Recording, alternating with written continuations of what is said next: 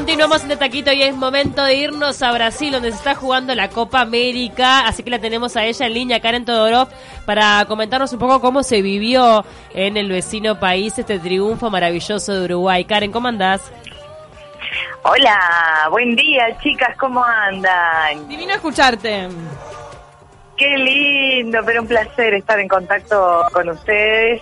Envíenme sanamente, porque ya sé que ahí en Uruguay es un lío con las comunicaciones, con la Ah. tormenta, con la lluvia. Porque el apagón no te llegó. Y la humedad, no sabes lo con que es, los Karen. cortes de luz y yo qué sé, bueno, nada, acá está el sol todos los días a pleno y unos 24, 25 grados en, eh, de promedio de, de temperatura, así que espectacular nos recibió Brasil y bueno, y qué mejor que con un contundente triunfo como el de ayer, ¿no? Divino empezar así la Copa. Qué impresionante, la verdad es que nadie lo esperaba, me parece. Esa goleada de Uruguay a Ecuador, siempre sabemos que el primer partido en este tipo de copas son difíciles para los uruguayos, ¿verdad?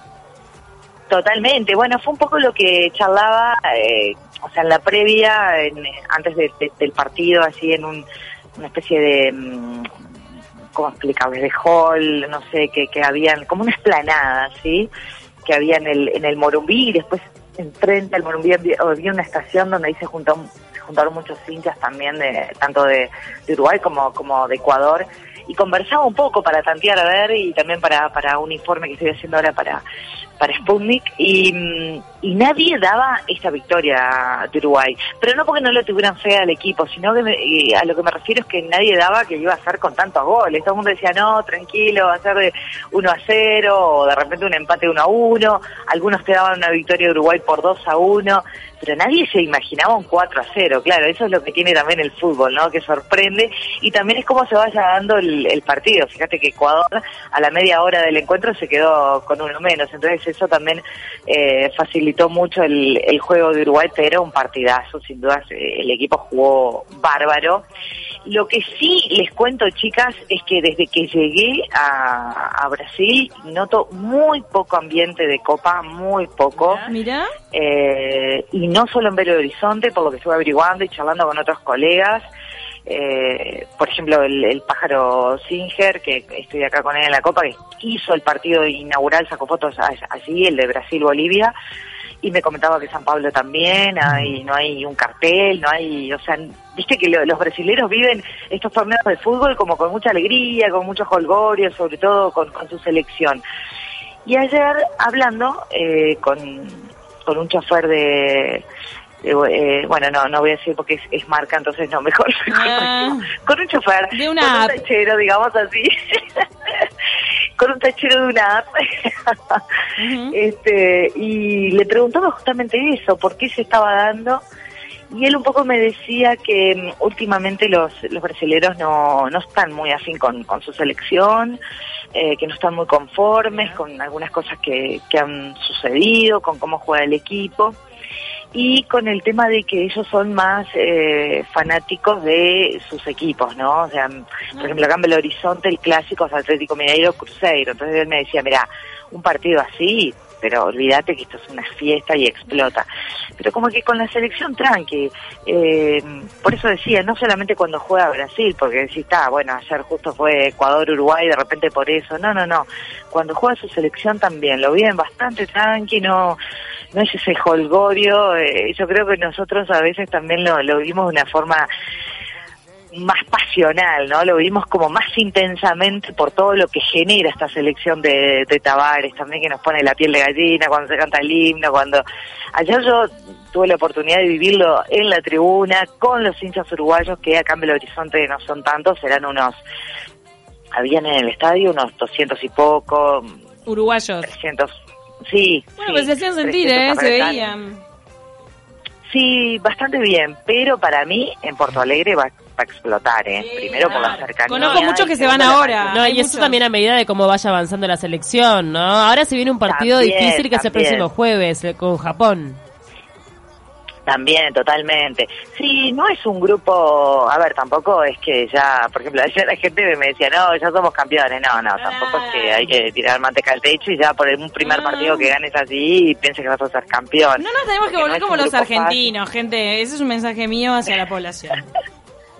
Lo que pasa es que la gente se entusiasma porque, claro, Uruguay siempre los partidos de debut le cuestan, eh, pero yo creo que eso de a poco lo, lo vamos dejando de lado por suerte, la calculadora también, cada vez la vamos alejando un poquito más, ya no la tenemos tan en la mano como antes, y eso está buenísimo porque seña de, de un proceso que se va mejorando, un recambio que se está haciendo de gran manera.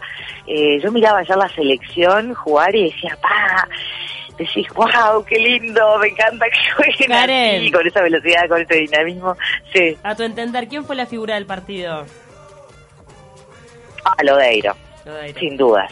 Nicolás Lodeiro para mí, entre los que entre los que mejor jugó, eh, y se lo merece. También se lo merece que ve re- Lo, lo que dicen muchos Sí. hinchas es que, que fue como una cerrada de boca lo de Lodeiro, porque mucha gente se queja de Lodeiro. Totalmente. Incluso se viralizó una canción que era como un jingle de Maneco, pero que era este Sí. decirle algo a, a a Lodeiro.